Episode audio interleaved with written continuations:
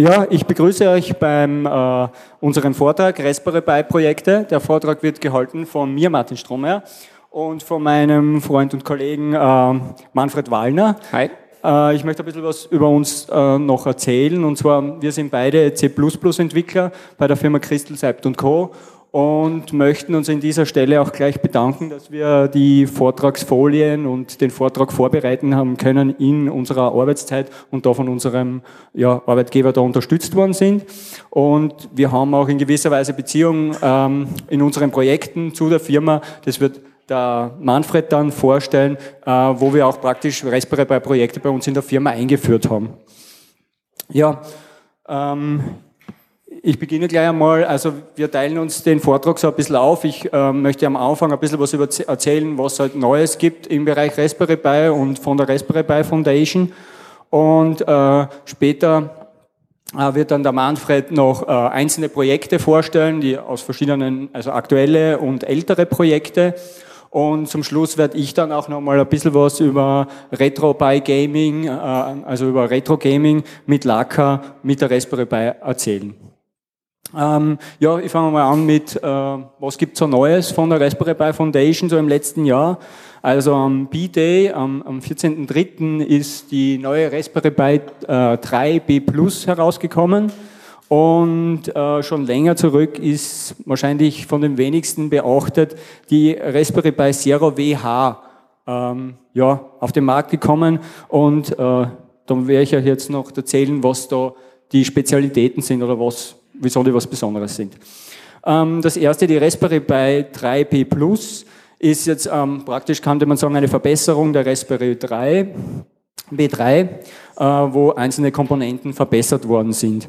Das sind zum einen einmal, hat sich ein bisschen was in der CPU da es gibt eine neue Revision innerhalb der CPU, eigentlich wenig verändert, aber sie wird jetzt mit äh, 200 MHz mehr getaktet, also die alte war mit 1,2 GHz getaktet und die neue äh, ist jetzt mit 1,4 Gigahertz getaktet, hat auch einen äh, Heat Spreader, nennt man das, also ein Metallblech äh, auf der CPU bekommen, um besser Wärme ableiten zu können. Ähm, das eigentlich das entscheidende Problem ist, dass man hier nicht höher äh, takten kann, weil einfach die Leistungsaufnahme des Chips dann zu hoch wird. Am RAM hat sich nichts geändert, der ist gleich geblieben und auf der Rückseite der Platine sieht man jetzt hier nicht. Ähm, was wieder ganz neu ist, also es gibt äh, Kontakte für PoE, das heißt äh, Power over Ethernet. Das heißt, da kommt noch ein Aufsteckboard, ähm, das man auf die Raspberry Pi draufstecken kann und wo man sie dann aber PoE auch versorgen kann. Dann gibt es einen neuen äh, LAN-USB-Chip, also die Raspberry Pi hat, hat nur einen USB-Bus. Ähm, dieser wird mit einem Chip auf einen USB-Hub mit vier Anschlüssen ähm, ja, erweitert und gleichzeitig Ethernet wird auch durch diesen äh, Chip bereitgestellt und der kann jetzt neu auch äh, äh, Gigabit. Wobei natürlich hier zu beachten ist, dass sich wieder die USB und der Ethernet den Kanal teilen. Das heißt, wenn man da Festplatten anschließt und, äh, und äh, übers Netz dann darauf zugreift, dann halbiert sich die USB-Transferrate natürlich. Aber durch das Gigabit kann man jetzt durchaus äh, einiges mehr an äh, Übertragung rausholen. Also früher war es ja nur 100 Megabit Netz, wo man mit ungefähr 10 äh, Megabyte pro Sekunde limitiert war und jetzt geht doch einiges mehr. Dann äh, hat sich noch ein bisschen Details geändert, also in der Spannungsversorgung, da gibt es jetzt einen Power Management äh, Chip, der auch verantwortlich dafür ist, dass man diese höheren ähm, ja, Taktraten auf der CPU zusammenbringt. Ähm, und dann, was auch noch eine sehr wichtige Änderung ist, äh, beim Wi-Fi, also äh, äh, Wi-Fi ist dabei jetzt ob der Dreier und hier ist aber ein neuer Chip jetzt im Einsatz, der auch im 5 Gigahertz äh, Band Wi-Fi sich connecten kann und hier auch AC kann. Die Geschwindigkeiten sind jetzt nicht äh, viel mehr, weil halt hinten noch äh, die Busse limitiert sind und, und die Antennen limitiert sind, die drauf sind. Es gibt eine Antenne ähm, und so ist die Übertragungsrate jetzt nicht wesentlich höher, aber immerhin kann man jetzt im äh, Gigabit, im 5 Gigabit Netz, das eben nicht so belastet ist, besonders im städtischen Bereich, sind ja sehr viele Geräte auf den 2 Gigahertz und man wird das bei den Nachbarn dann sehen, dass jeder in sich gegenseitig stört. Und was vielleicht eine Kleinigkeit ist, also dieses, dieses Modular Compliance Zertifikat, das ist ermöglicht, dass ähm, ja, weniger Tests. Also wenn man es in einem äh, kommerziellen Umfeld betreibt, muss man hier weniger Compliance-Tests machen. Das ist ein, als großer Vorteil, aber das trifft ja für den Privatkunden ja weniger zu. Ja, für, das waren so die Änderungen mit dem neuen Board. Interessant für manche Leute ist aber vielleicht auch, was hat sich nicht geändert. Und zwar, das ist Raspbian unterstützt weiterhin alle Raspberry Pi Versionen, auch die allerersten Versionen der Revision 1. Es hat sich über die ganze Entwicklung immer die GPU ist gleich geblieben, das heißt, das ist immer das gleiche System. Ähm, es hat damals durch die Einführung der B Plus ist das Format äh, eingeführt worden mit den vier äh, USB-Plätzen und die Bohrungen und diese sind seit der B Plus dann gleich geblieben, sowie die 40 Pin GPIO, die sind auch gleich geblieben. Ähm, 512 MB RAM gibt es auch seit der Raspberry Pi 2, das, das ist jetzt beibehalten worden, kann man auch nicht so einfach vergrößern. haben Sie vielleicht viele gewünscht, dass da mehr wie ein Gigabyte bei der neuen drinnen ist, aber es ist halt einfach preislich, äh, aktuell sind die RAM-Preise relativ hoch und das kriegen Sie dann nicht zusammen, dass Sie da jetzt mehr RAM machen, um den Preis stabil halten. Weil das ist auch noch ein Punkt, das was Sie immer versucht haben, immer konstant zu halten, dass mit jeder neuen Raspberry Pi den Preis äh, gleichbleibend haben. Äh, interessant vor allem für Leute, die Bücher schreiben zum Beispiel, wenn es Anleitungen gibt, wenn, sich, wenn das relativ konstant immer äh, praktisch sich nicht ändert, dann sind auch an, alte Anleitungen immer noch aktuell. Für solche Sachen eben, sind diese Dinge interessant, die gleich bleiben. Ähm, ja, das zweite, was er entwickelt hat, ist eben die Raspberry Pi CWH. Und das Besondere hier im grünen Kästchen sieht man es, es ist die Steckerleiste im Gegensatz zu den anderen Pi Zeros, die bis jetzt rausgekommen sind, bereits eingelötet. Und das wirklich Wichtige ist, diese ist unlimitiert, unlimitiert bestellbar. Das heißt, alle anderen Raspberry Pi Zero Varianten waren ja immer nur auf eine Bestellung, durfte nur eine geliefert werden. Deswegen vor allem, wir haben ja der, den Raspberry Pi Jam äh, äh organisiert und da war vor allem allem äh, Raspberry Pis bis zu besorgen äh, eigentlich ein großes Problem, weil die nur einzeln verkauft worden sind. Und heuer haben wir endlich diese WH bestellen können. Da haben wir gleich 16 Stück auf einmal äh, ordern können und haben natürlich auch einen Vorteil äh, über die Versandkosten dann gehabt. Ansonsten ähm, ja, hat sich also praktisch ja am, am Board selbst nichts geändert. Wir haben immer noch den ARM11-Prozessor mit 1 Gigahertz. Jetzt im Vergleich relativ langsames System, weil es ja auch nur ein Ein-Core-System ein Core -System ist. Aber wenn man mit GPIOs arbeitet, ist das oft nicht so relevant.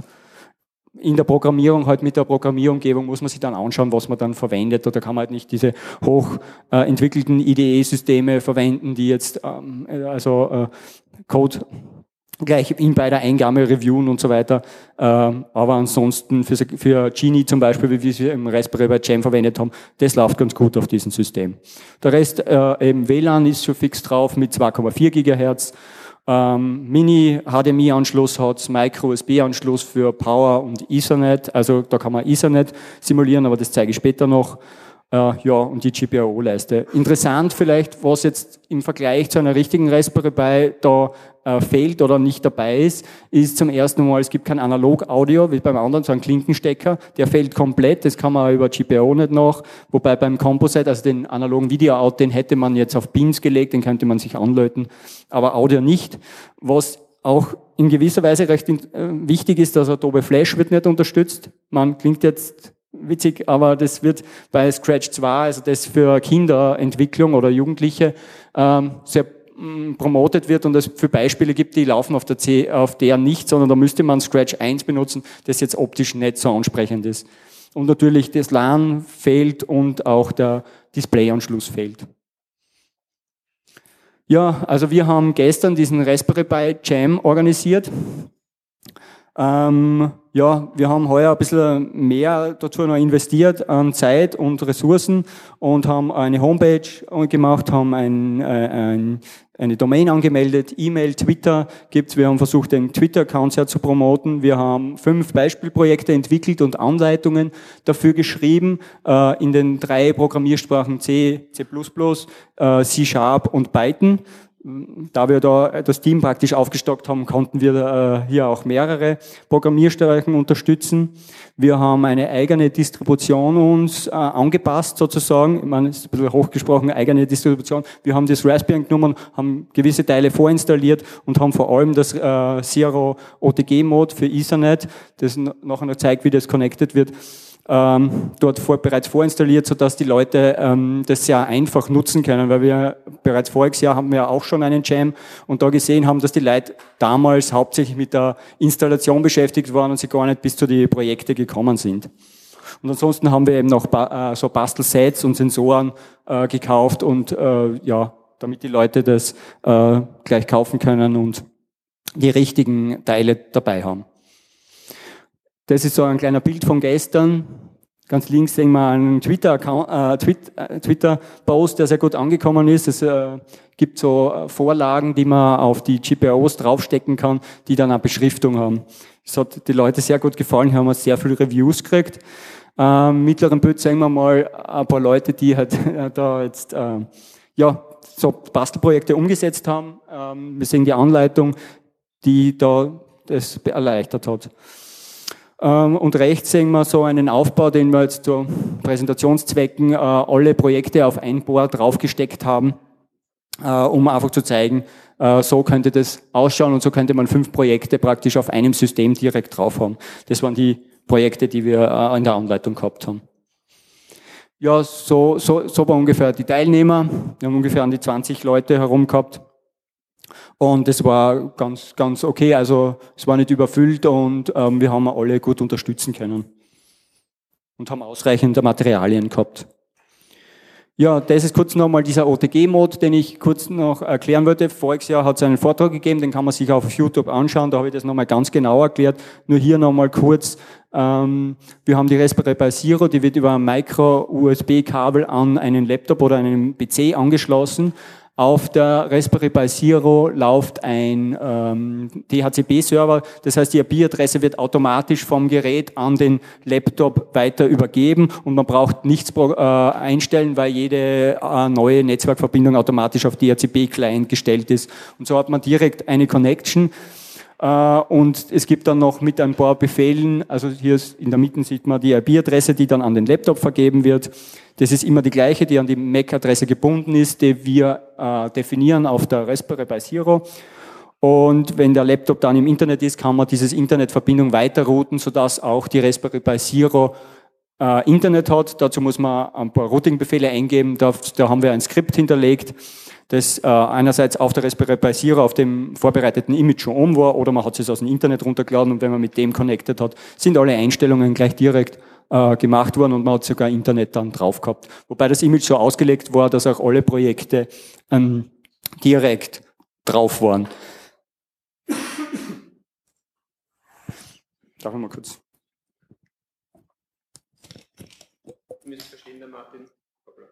Der Martin spricht schon den ganzen Tag unten mit begeisterten Raspberry, äh, Begeisterten heute beim äh, ja, bei unserem Stand. Du kannst später übrigens auch noch hinschauen. Wir stehen dann noch unten und haben noch einiges an Bastelsets. Also, wenn wer Lust hat, später vorbeischauen, bitte.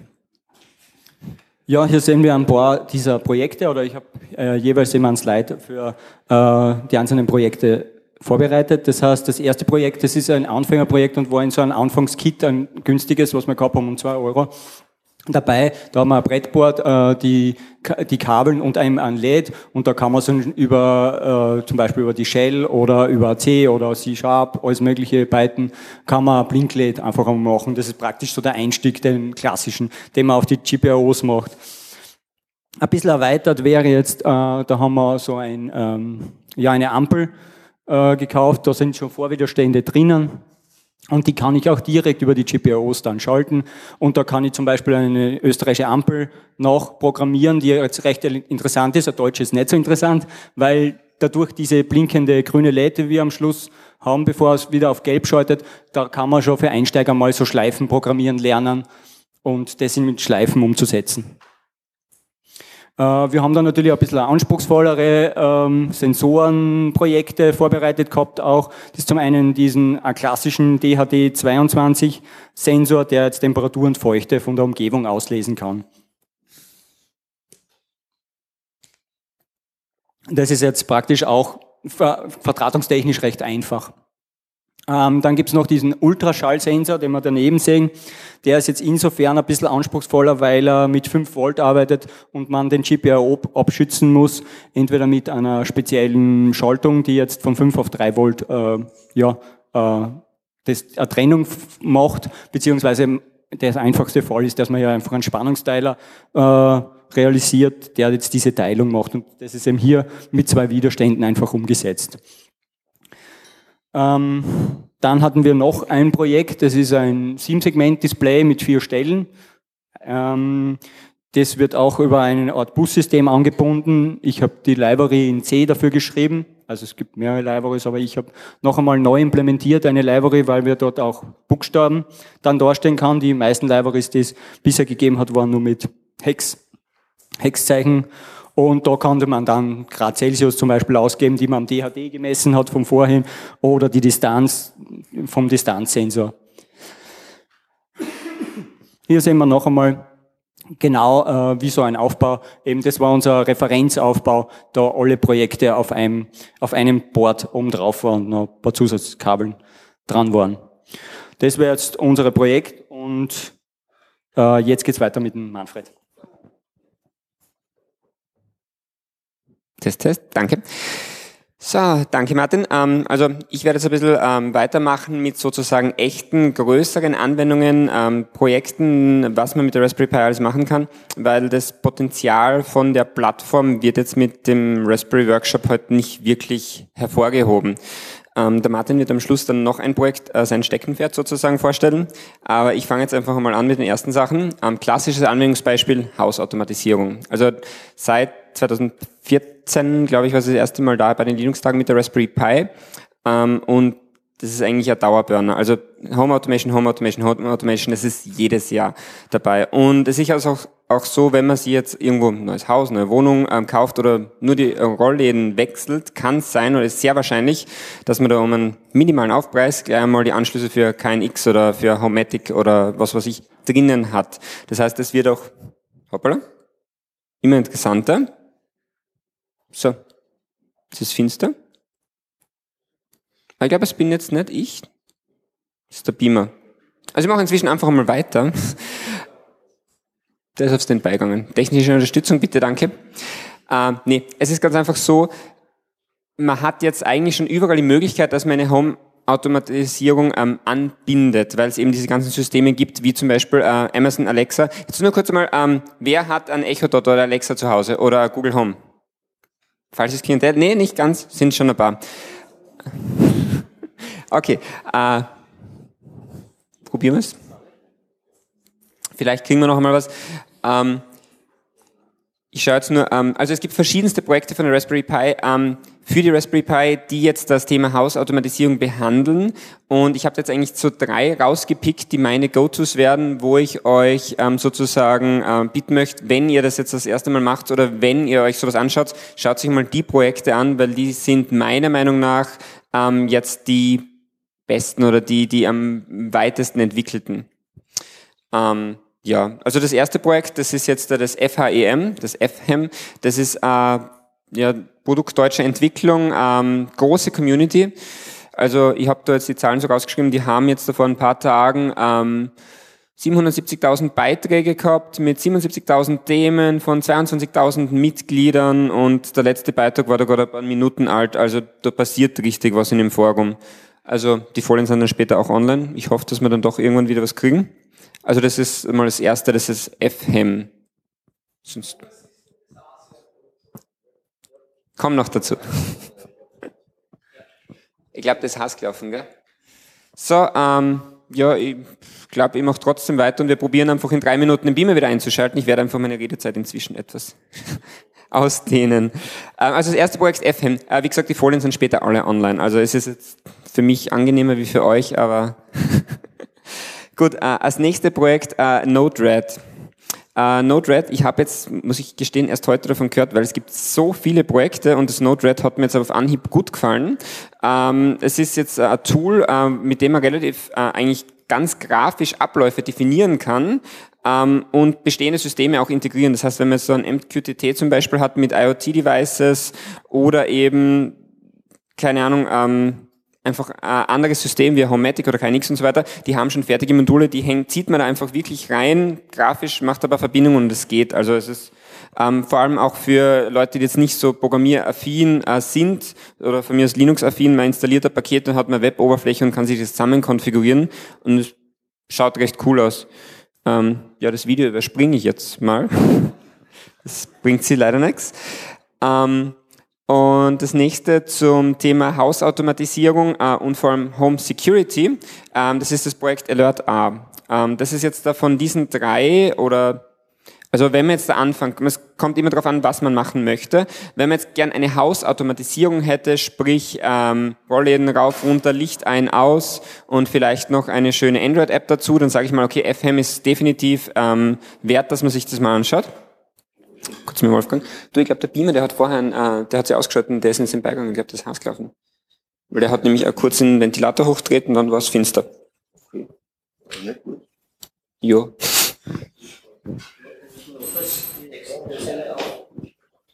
Ja, machen wir weiter. Ja.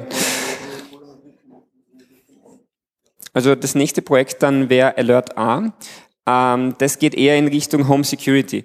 Und zwar ähm, im, es ist wirklich ein Projekt, das ist ähm, kommt aus dem Bereich sozusagen Monitoring und Alerting. Das heißt, man überwacht irgendwas. Das kann jetzt sein, ein einfacher GPRO-Kontakt sozusagen, der den Öffnungszustand von einem Fenster wieder spiegelt. Man kann natürlich auch einen Temperatursensor hernehmen und sagen, gut, ähm, ich habe jetzt einen Schwellwert, über dem ich einen Alarm äh, auslöse, sprich jetzt in Richtung Server-Monitoring. Dem Serverraum darf es nicht heißer als X werden. Ähm, dann würde ich das Projekt Projekt Alert A äh, empfehlen. Das ist eine Python-Bibliothek, die ist super modular. Man kann sehr viel ähm, äh, leicht erweitern. Es gibt schon ähm, sehr, sehr, sehr viele, ich habe da so Folie stehen, Batteries included, also es gibt bereits Templates für so ziemlich jeden Anwendungsfall, den ich mir vorstellen konnte und ich kann mir sehr viel vorstellen. Ähm, und das geht auch eigentlich out of the box. Voraussetzung ist, dass man ähm, ja nicht scheu ist, in Config-Files was zu ändern. Also Alert A wird über Config-Files gesteuert. Das ist auch ganz praktisch, finde ich immer eigentlich, das zu backuppen oder auf andere Pi zu schieben. Ähm, vor allem Alert A ist auch dafür ausgerichtet, dass man verschiedene Raspberry Pis oder eben auch andere Systeme hat. Man kann einen PC auch reinhängen, einen Laptop ähm, und die kommunizieren dann alle miteinander. Ähm, und was mir dabei sehr gut gefällt, ist, dass man haben wir schon Updates? Es wird! Yay! Okay, super. was man machen kann, ist, ähm, dass man... Ähm, super. Gut. Ähm, kompetent zusammenhängt und ebenso Ausfallszenarien definiert. Das heißt zum Beispiel, ich habe jetzt da zu Hause Haus Nummer 5 Raspberry Pis und ähm, die überwachen sich gegenseitig. Das heißt, wenn eine Raspberry ausfällt, ähm, dann bekomme ich sofort automatisch ein E-Mail oder andere Raspberry übernimmt dann sogar die Funktion des Ausgefallenen, sofern halt möglich. Also immer geht's ja nicht, wegen physischer Location und so weiter.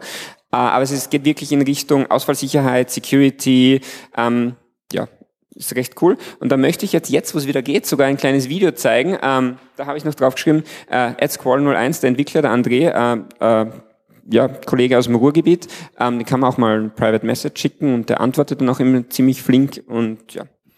Also ich zeige euch da jetzt noch mal eine kleine Demo jetzt da, wo das funktioniert. Ähm, ich versuche da ein bisschen dazu sprechen, weil hören wir jetzt nicht besonders viel. Also das Setup schaut jetzt, muss jetzt nicht so ausschauen. ähm, äh, es geht nur darum, dass man sieht, also er hat da auch eine äh, recht schöne ähm, Oberfläche für ein, Term, äh, für ein Terminal, ähm, wo man eben die einzelnen Sensoren und den Status sieht. Wenn er das Fenster aufmacht, wird jetzt zum Beispiel gleich mal der Status vom, äh, ich glaube Office Store ist das, äh, Office Window Open gehen. Das heißt, ha, da sehen wir sofort, da ist was passiert. Also es geht jetzt bei Alert A wirklich so um eher Sicherheitssystem, Monitoring, Alerting. Jetzt schaltet er gleich noch einen zusätzlichen Client dazu. Ähm, ich glaube eine Sirene. Das wird ihr jetzt nicht vielleicht hören, das bin mir nicht sicher.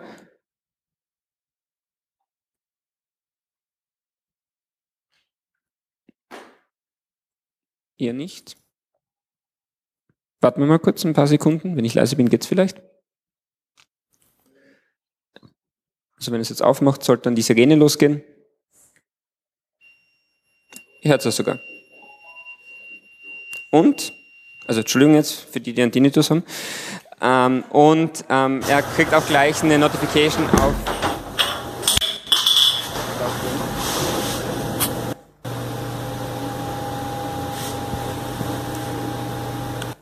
jetzt habe ich es wieder abgeschnitten. Ähm, und er bekommt dann auch eine Notification auf sein Android-Smartphone. Ich habe vorher schon einen kleinen Screenshot gesehen. Ähm, so, gut. Also er hat jetzt auch eine Notification auf dem Android drauf und es gibt eine App dafür. Ihr müsst mir das jetzt einfach glauben. Ja.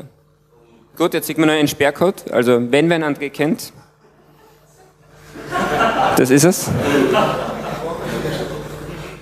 Und ja, also das Projekt finde ich schon ziemlich cool. Es kann einiges. Es ist vor allem sehr leicht zu erweitern, wenn man sich ein bisschen mit Python auskennt. Oh ja. So, ähm, das war mal Home-Automatisierung. Also diese drei Projekte, bitte nur merkt, notieren, auf den Folien anschauen, die sind definitiv wert, dass man sich das anschaut. So, ähm, jetzt habe ich zweimal ähm, ein Projekt als Raspberry Pi als Display bzw. als Smart Screen. Ähm, klassisches Anwendungsbeispiel, ähm, wir haben irgendwo ähm, einen Monitor und möchten permanent eine Website, einen Kalender, sowas anzeigen. Äh, ich selbst bin bei der Feuerwehr in Bezirk Leibniz. Ähm, kleines Dorf. Äh, und wir haben da Blaulicht-SMS. Also Blaulicht-SMS ist so ein Dienst, der ist recht cool.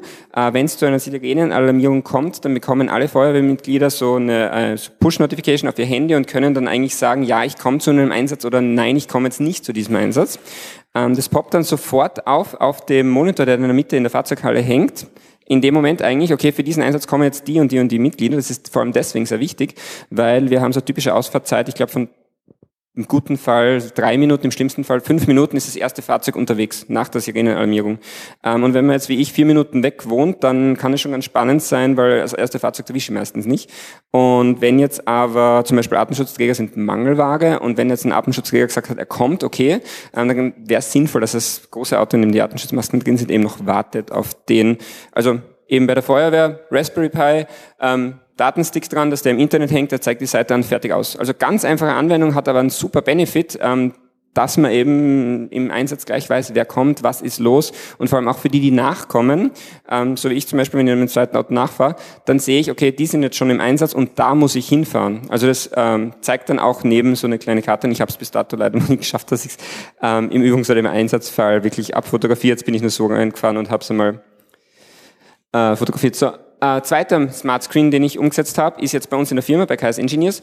Ähm, das hängt neben der Kaffeeküche, ist so ein ähm, 55 Zoll Monitor, glaube ich. Ähm, 4K, wohlgemerkt. Äh, mit Raspberry Pi 3B Plus. Der eine oder andere wird sich denken, geht nicht. Stimmt eigentlich. Ähm, es ist so, mit ein bisschen Tricksen geht's. Es ist halt, Videoschauen würde ich nicht unbedingt damit, weil wir schaffen momentan circa 17 Frames pro Sekunde. Also es ist nicht optimal. Aber es geht. Es reicht zum Webseitenanzeigen. Also überhaupt kein Problem und wir visualisieren damit eben den Status der Nightly Builds. Also sprich, wenn man in einen Stream bzw. Branch was reinschiebt, was, äh, was pusht, ähm, in der Früh sieht man dann gleich, ähm, wir haben der Unit, wir haben ziemlich viele äh, Unit- und Integrationstests ähm, und man sieht dann einfach in der Früh beim Kaffee trinken, ach, in dem in dem Stream, in dem ich was geändert habe, da sind jetzt die Unit-Tests XY nicht gegangen, das sollte ich jetzt wohl, also zur Sichtbarkeit. Ähm, ja, ein weiterer Anwendungsbeispiel, das ist auch eher so die Business-Richtung, ähm, Infrastructure-Erweiterung. Das heißt, ähm, wir verwenden auch in der Firma wiederum äh, Chocolatey, da muss ich jetzt kurz ein bisschen Werbung dafür machen. Ähm, für die, die Windows in, beruflich verwenden müssen, sozusagen, sage ich jetzt einmal in dieser Audienz da, ähm, Chocolatey ist das, was uns auf Windows für 30 Jahre gefehlt hat. Sprich, das ist jetzt ein richtig brauchbarer Paketmanager für Windows. Das heißt, wenn ihr jetzt äh, Infrastruktur automatisiert Pakete installieren wollt, das geht jetzt. Ihr braucht euch nimmer mit MSIs oder so herumärgern oder mit ZIPs, die ihr wohin kopiert und entpackt. Gibt einen Paketmanager, der kann das. Ähm, wenn ihr jetzt aber Remote Offices habt ähm, und in diesen eben auch ähm, Pakete installieren wollt, die Infrastruktur erweitern, dann ist die Raspberry Pi ein ganz ein cooles, äh, kleines Ding, eine Plattform, in der man einfach einen Spiegel, einen Package Mirror einrichten kann, um eben entfernte Gebiete, wir haben zum Beispiel einen Mitarbeiter in Bregenz, der hat jetzt nicht so die tolle Internetanbindung, ähm, der wird jetzt dann, wenn das Projekt durchgeht, das ist jetzt noch in Arbeit, deswegen steht auch on my blog soon, ähm, der wird dann auch so eine Pi hinkriegen mit einer externen Festplatte und wenn jetzt ein größeres Paket wie zum Beispiel Visual Studio 2017 mit Settings halt 24 Gigabyte Installationsgröße braucht und der in Bregenz mit seiner 4 Megabit Leitung sitzt, dann mag er das halt nicht von unserem Firmenserver runterziehen, sondern es wäre cool, wenn es in der Nacht irgendwie automatisch die neuen Pakete synchronisiert werden oder von mir so am Wochenende und er zieht sie dann halt über 100 Megabit wesentlich schneller von der Pi, die daneben irgendwo im Kasten liegt. Also zur Infrastrukturerweiterung auch sehr gut geeignet. So, dann gibt es noch natürlich verschiedenste andere Projekte, wie zum Beispiel äh, das Bauen einer Fotobox. Äh, ich habe mir da eine Fotobox gebaut, ähm, die Links sind da hoffentlich dann alle ähm, in ja, könnt ihr dann anschauen. Der erste Link geht ja auf meinen Blog, da habe ich so die Teilliste und wie ich das gemacht habe und ich habe ein Android-Tablet vorne drauf hängen und aber auch eine Raspberry Pi drinnen. Die große Frage ist, warum? Naja, es gibt zum Beispiel Apps wie die SLR-Booth, das ist eine Android-App, damit kann man schon relativ brauchbar Fotobox machen, wenn man ein Android-Tablet hat und da Spiegelreflexkamera ähm, in die Fotobox rein tut. Nur, was ist, wenn jetzt zum Beispiel die Gäste bei Hochzeit, wie auch immer, die Fotos gern oder einen ein Foto gern auf ihrem Handy hätten. Ja, und dann ist ganz cool, dann kann ich mit der Raspberry Pi einen Hotspot machen. Die Fotos, die rauskommen, die rechne ich immer runter, weil der Fotograf oder der Veranstalter hätte ja meistens gerne, dass vielleicht nicht das Originalbild mit, keine Ahnung, 4 oder 10 oder 32 Megabyte je nach Kamera auf dem Endgerät von den Kunden landet, sondern vielleicht eine 500 Kilobyte Variante mit was nicht 1024 muss ich machen, das ist halt gerade gut genug für Social Media, vielleicht sogar mit einem Wasserzeichen drauf. Und dafür gibt's dann eben eine Raspberry Pi, die in der Fotobox drin ist, einen Hotspot macht und die Bilder runterrechnet und eben vielleicht sogar ja, gleich zum Download äh, anbietet. Ja, dann bei den äh, Linux-Tagen 2014 habe ich jetzt gefunden, haben wir schon Projekte vorgestellt, nämlich mitunter äh, meinen Robotarm, habe ich das damals genannt. Ähm, ja, so ein Lego-Roboter ähm, mit äh, ja, der hat äh, zwei Achsen gehabt, mit denen er sich überhaupt bewegen können. Drei Achsen, Entschuldigung, so halb. Ähm, und ja, mit der BrickPy, das ist ein Extension Kit von Dexter Industries, das ist so ein, ein, ein Board, das steckt man auf die Raspberry, auf die GPIOs drauf und kann dann ähm, Lego Mindstorms ähm, NXT und EV3 mittlerweile ähm, Motoren und Sensoren ansteuern, und zwar nativ mit Python, mit C, mit C++, mit Assembler, wenn man abenteuerlich ist und viel Zeit hat. Ja, das geht und das geht gut. Ähm, dann Raspberry Pi als Fin-Client ist im Einsatz, äh, zum Beispiel in der Polytechnischen Schule in Wildon, da weiß ich weil da habe ich das gemacht. Ähm, original haben wir das ähm, gehabt, äh, Raspberry Pis hinten auf den Monitoren, da ist jetzt noch ein 1er Pi, das ist das Original-Setup, mittlerweile haben wir 2er und 3er Pis im Einsatz. Ähm, und zuerst haben wir uns ja hohe Ziele gesteckt gehabt. Äh, wir haben das Linux Terminal Server Project mit Edubuntu verwendet, also wirklich LTSP ähm, als Host-Server auf einem guten Rechner. Ähm, und die Schüler haben dann auch in Edubuntu gearbeitet. Das wiederum äh, hat sich auf Dauer nach eineinhalb Studien leider nicht bewährt. Wir verwenden nach wie vor die Raspberry Pis, die connecten sich jetzt aber auf einen Windows Server 2016 Terminal Server. Aber dennoch, ähm, Raspberry Pi hier im Einsatz, super günstiges Terminal und die 2 und die 3 funktionieren auch wirklich gut, äh, auch wenn es darum geht, dass man jetzt zum Beispiel einen USB-Stick äh, vorwartet mit dem RDP-Protokoll, das funktioniert alles. Ja, ähm, dann gibt's äh, spannende Neuigkeiten. Ich weiß nicht, ob ihr das so verfolgt. Ähm, man, Neuigkeiten, es ist jetzt gar nicht mehr so neu, aber man kann mit der Raspberry Pi jetzt auch, wenn man von Windows-Welt kommt, einiges machen. Es gibt das Windows IoT Core, das läuft auf der Raspberry Pi ähm, auf den neuen Generationen zumindest. Es gibt PowerShell Core, das läuft im Raspbian mittlerweile, das braucht man sich nur installieren und man hat die PowerShell 6 und das funktioniert. Und es gibt auch das Microsoft PowerShell IoT, ähm, den Namespace, mit dem man zum Beispiel ganz easy äh, LED-Matrix über die GPIOs machen kann etc. Also da gibt's auch äh, für jetzt äh, die äh, nicht so Linux-affinen äh, User äh, Projekte. Und wenn euch das interessiert, beziehungsweise was man damit alles machen kann, äh, empfehle ich äh, Microsoft Texter.io.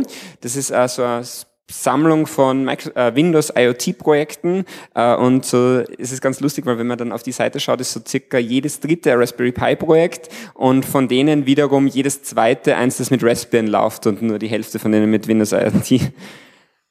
Ähm, aber ja, das ist es. So, das war es jetzt auch schon äh, von meiner Seite. Jetzt übernimmt wieder der Martin. Danke.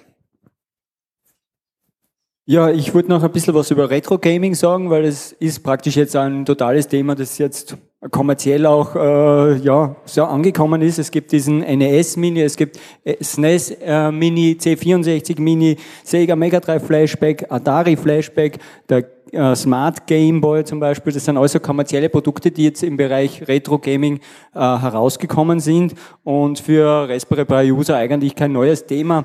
Äh, von Anfang an hat es äh, da schon Systeme gegeben, um auf der Raspberry Pi äh, alte Konsolenspiele spielbar zu machen. Da gibt's vor allem drei Systeme, das ist RetroPie, Recalbox und Laka. Ähm, ich möchte mich vor allem auf das Laka ein bisschen beziehen, weil es vielleicht das System ist, das am wenigsten bekannt ist und das mir technisch äh, am besten gefällt. Ähm, hat aber natürlich nicht nur Vorteile. Ähm, das Besondere ist, es unterstützt nicht nur die Raspberry Pi, sondern auch verschiedene sehr äh, unterschiedliche Hardware-Systeme. Da wäre zum Beispiel die Orange Pi zu nennen, mit der ich mich auch immer wieder beschäftigt habe, die äh, günstige Boards herstellt, die direkt aus China bezogen werden können. Es gibt Banana Pi, die jetzt aktuell nicht mehr so interessant sind, aber es gibt auch noch Odroid-Systeme, natürlich x86 und besonders interessant, dass die auch unterstützt werden, so Android Mediaboxen äh, kann man mit diesem System ausrüsten und die dann für anderes, also, also fürs Retro-Gaming benutzen. Äh, die Technologie, die beim Laka dahinter steckt, ist auf einer Seite einmal ein Minimal-Linux, nicht wie die anderen Systeme, die auf Raspbian aufsetzen, sondern äh, diese setzen eher auf äh, LibreELEC oder OpenELEC davor auf und haben dadurch ein relativ kleines System. Ähm, die Emulatoren selbst sind ausschließlich RetroArch-Simulatoren. Ich weiß nicht, ob es bekannt ist. Das ist also eine große Sammlung von verschiedenen Emulatoren, wobei die anderen Retro-Pi-Systeme auch Emulatoren äh, inkludieren, die jetzt nicht von diesem RetroArch stammen, äh, was den Nachteil hat, dass sie eigene Konfigurationsfile und eigene Systeme haben, wie sie äh, ja, Konfigurationen und, und, und Screendumps und äh, Joystick-Konfigurationen ablegen. Und hier ist das praktisch nur die RetroArch-Emulatoren, was vielleicht nicht so viele dann sind, aber die zumindest einheitlich äh, funktionieren. Und die Oberfläche schaut vielleicht nicht so gut aus wie beim RetroPie, ist eher einfache Oberfläche und dafür aber alles drinnen und man, es gibt nirgendwo eine Konsole, also ich komme jetzt eh schon mal zu den Vor- und Nachteilen dieses Systems. Es ist out of the box, man spült es drauf und äh, man kann in der Oberfläche alles parametrieren, man braucht sich nie in irgendeiner Konsole bewegen. Ähm, und das sehe ich als großen Vorteil, das ist wirklich wie ein kommerzielles System zu sehen. Ähm, was mir für mich sehr wichtig ist oder was, was mich sehr an dem Retro beistört, ist, dass es immer aufpoppt mit, ich muss einen Joystick parametrieren, den Xbox-Controller, der auf der ganzen Welt gleich ist. Jedes Mal, wenn das Retro bei das erste Mal hochfährt, muss ich den parametrieren, obwohl jeder weiß, wie der belegt ist. Äh, und das gibt's in diesen Systemen. Das sind alle äh, Joysticks, die unterstützt werden, bereits vorparametriert und äh, funktionieren, wie man sich das denken würde. Ähm, ja, also es gibt nur diese RetroArch-Emulatoren, Dadurch ist alles einheitlich zu verwalten. Ähm, also keine Terminals mehr. Ähm, Nachteile gibt es natürlich auch bei dem System äh, im Vergleich vor allem zu diesen äh, ja schon sehr langen Entwicklungen äh, RetroPie-System, das auch sehr aktiv entwickelt wird. Ähm, es hat ein eher unkompliziertes, einfaches Menü. Das macht halt optisch nicht so viel her und beeindruckt nicht so. In dieser ähm, wollte ich halt den ähm, Orange Pi äh, Orange Retro Pi gibt's äh, nennen, das noch einmal das Retro Pi aufgepeppt hat und das eigentlich die beste Oberfläche, die wir bis jetzt gesehen hat, liefert und auch mit äh, Musik unterstützt, zum Beispiel das Menü, das, was einen sehr guten Eindruck macht, aber dann, wenn dann die, äh, die Emulatoren nicht richtig funktionieren, dann wieder praktisch für nichts ist, die äh, gute, dass es gut ausschaut, aber es sollte ja eigentlich auch gut funktionieren.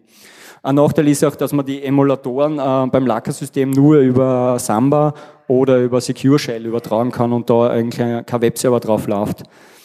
Ja, äh, für den, der was äh, jetzt andere Emulatoren äh, verwenden will, kann es natürlich auch ein Nachteil sein, dass es jetzt hier nur die RetroArch-Emulatoren gibt. Das System der Scrapper ist jetzt auch ein bisschen sonderbar gemacht im Lacker. Also es, wär, es sind praktisch, das Lacker weiß, jeden, jedes Spiel erkennt an, einem, an einer Checksumme und also die, die werden über die Checksumme dann gescrapped, also Account und also für Bilder einge, einblenden für die Spiele und das macht Lacker über den Namen.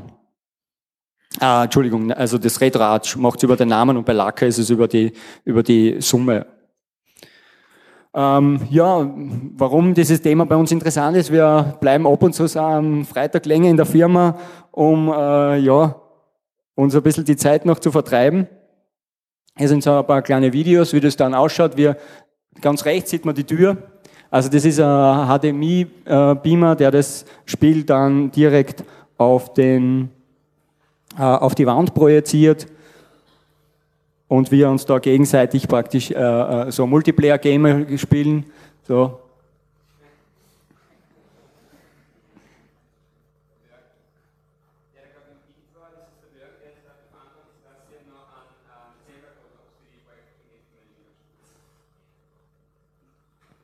Also das sind so beliebte Spiele, die wir spielen, also so Rennspiele oder Bomberman oder Worms sind so die üblichen Spiele. Ja, ich habe ähm, äh, auch meine Erkenntnisse über das Lacker in einem Buch zusammengefasst. Das gibt es auf Amazon Kindle, als Amazon Kindle Buch zum Kaufen. Und da habe ich nochmal bei dem System erklärt, eben welche, also auf, wie man es aufsetzen kann bei der Raspberry Pi, bei der Orange Pi, äh, ja, wie man die äh, äh, Controller parametrieren kann, wenn man spezielle Controller hat oder die anders belegen will und wie man die Spiele raufkriegt und wie man vor allem auch so Multiplayer-Spiele zum Laufen kriegt, weil das Lacker-System eben äh, beim NES also bis zu fünf Controller unterstützt und im, äh, beim PS1 gibt's äh, acht Controller, die unterstützt werden können und wir haben auch schon Micro Machines mit zu sechs, glaube ich, war das Maximum, was wir gespielt haben. War ganz, ganz lustig. Und auf dem Bild sehen wir auch so ähm, ja, Hardware, die, ich, die wir da zusammengebaut haben und verwendet haben. Ganz unten sehen wir eben so ein äh, Gehäuse, das äh, jetzt ganz innen ist sozusagen. Das ist ein Raspberry Pi Gehäuse im Style eines NES, äh, das man zum Kaufen bekommt. Und das rechts davon ist ein Orange Pi und das ist in einem 3D-Gehäuse. Ja, ich bedanken uns für die Aufmerksamkeit und hoffen, dass es interessant für euch war. Gibt es noch irgendwelche Fragen, die wir jetzt beantworten sollen? Ja, bitte.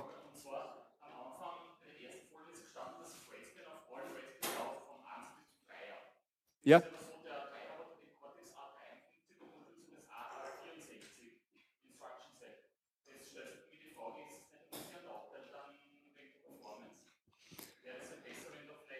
Das kann ich nicht. Ja, ist, ist klar. Ich wiederhole die Frage. Also es ist ja bei der Raspberry Pi 3 ein neuerer Prozessor drin, der auch äh, ARM64 unterstützt, also ein Cortex, äh, Entschuldigung, eine, eine ARM V8-Architektur, die 64-Bit unterstützt. Und diese wird natürlich in dem Fall nicht ähm, optimal betrieben, weil er wird ja als 32-Bit-Prozessor betrieben mit Raspbian, um die Kompatibilität zum alten äh, System zu behalten. Also die Raspberry Pi Foundation hat äh, Entscheidungen getroffen, hauptsächlich auf äh, Kompatibilität. Die, die sagen, Kompatibilität ist uns sehr wichtig und deswegen verzichten sie auf was immer das auch bringen würde, auf 64-Bit zu gehen. Nur das 64-Bit ist natürlich, man kennt es jetzt eh, also wir haben sie alle mitgemacht, die 64-Bit-Wandlung. Das würde ja bedeuten, dass alle Applikationen 64-Bit kompiliert werden müssen. Und das, das, das steht nicht für die Kompatibilität sozusagen. Also wird wohl sein, dass das vielleicht Performance bringt, aber es gibt eigene äh, äh, Images, glaube ich, mit 64-Bit. Arch gibt es, glaube ich, was. Aber ich habe mir selbst noch nie angeschaut und es ist nicht in meinem Fokus gewesen, da jetzt das Letzte rauszuholen. Es kommt immer darauf an, äh, also ist auch dieses Lacker-System oder die äh, Emulatoren, die jetzt schon äh, auf Performance optimiert sind, benutzen auch nicht die 64-Bit-Systeme. Noch Fragen?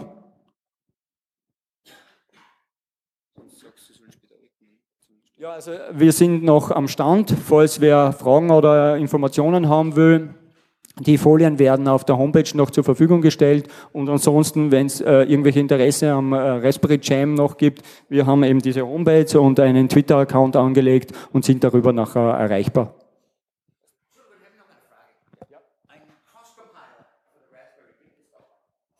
Ja, gibt sicher äh, Cross-Compile-Umgebungen, aber das ist jetzt kein Thema, wo ich mich damit beschäftigt habe. Also die Frage war, ob es Cross-Compiler gibt für die Raspberry Pi, sodass ich zum Beispiel auf einem Laptop, auf einem x86er direkt äh, für die Raspberry Pi was kompilieren kann. Ähm, ist jetzt nicht so mein Thema, kenne ich mich nicht so aus, aber gibt's ja. Gibt Systeme.